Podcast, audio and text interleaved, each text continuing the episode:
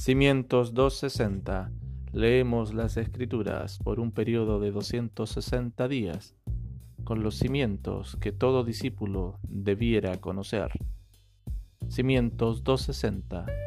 Tu palabra es verdad.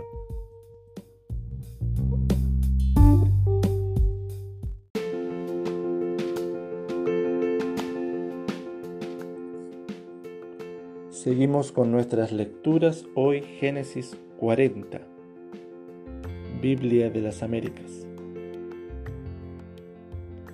Después de estas cosas sucedió que el copero y el panadero del rey, del egipcio, ofendieron a su señor, el rey de Egipto, y Faraón se enojó contra sus dos oficiales, contra el jefe de los coperos y contra el jefe de los panaderos, y los puso bajo la custodia en la casa del capitán de la guardia, en la cárcel, en el mismo lugar donde José estaba preso. El capitán de la guardia se los asignó a José y él le servía, y estuvieron bajo custodia por algún tiempo.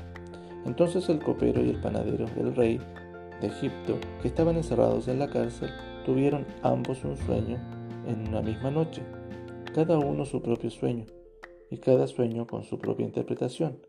Y José vino a ellos por la mañana y los observó, y aquí estaban decaídos, y preguntó a los oficiales del faraón que estaban con él bajo custodia en casa de su señor, ¿por qué están vuestros rostros tan tristes hoy? Y ellos le respondieron, hemos tenido un sueño y no hay nadie que lo interprete. Entonces José les dijo, ¿no pertenecen a Dios las interpretaciones? Os ruego que me lo contéis. Contó pues el jefe de los coperos a José su sueño y le dijo, en mi sueño he aquí había una vid delante de mí, y en la vid había tres sarmientos, y al brotar sus yemas aparecieron las flores y sus racimos produjeron uvas maduras. Y la copa de Faraón estaba en mi mano, así que tomé las uvas y las exprimí en la mano de Faraón, y puse la copa en la mano del Faraón. Entonces José le dijo, esta es su interpretación. Los tres sarmientos son tres días. Dentro de tres días Faraón levantará tu cabeza y te restaurará tu puesto y tú pondrás la copa de Faraón en su mano como acostumbrabas antes cuando eras copero.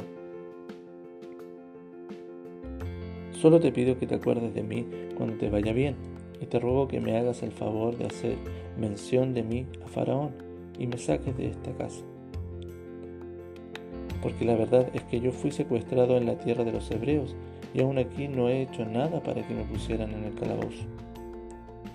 Cuando el jefe de los panaderos vio que había interpretado favorablemente, dijo a José, yo también vi en mi sueño, y aquí había tres cestas de pan sobre mi cabeza, y sobre la cesta de encima había toda clase de manjares, hechos por un panadero para Faraón, y las aves que comían de la cesta sobre mi cabeza.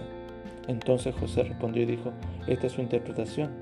Las tres cestas son tres días. Dentro de tres días Faraón te quitará la cabeza de sobre ti, te colgará en un árbol, y las aves comerán tu carne. Y sucedió que al tercer día, que era el día de cumpleaños de Faraón, éste hizo un banquete para todos sus siervos y levantó la cabeza del jefe de los coperos y la cabeza del jefe del panadero en medio de sus siervos. Y restauró al jefe de los coperos a su cargo de copero, y éste puso la copa en su mano de Faraón, pero ahorcó al jefe de los panaderos tal como les había interpretado José. Mas el jefe de los coperos no se acordó de José, sino que se olvidó de él.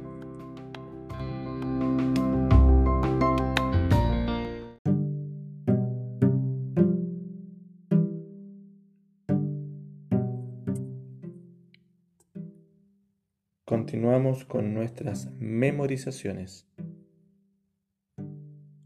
Esta semana Romanos 8, 28. Biblia de las Américas.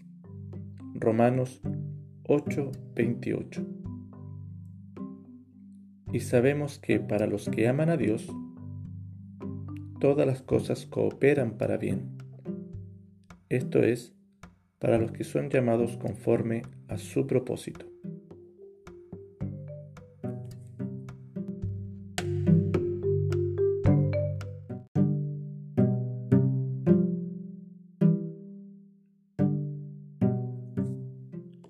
Muy bien, esta vez yo digo el versículo y usted lo repite. Romanos 8:28. Y sabemos que para los que aman a Dios,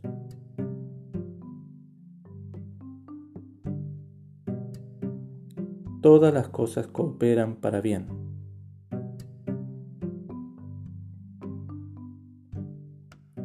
Esto es para los que son llamados conforme a su propósito.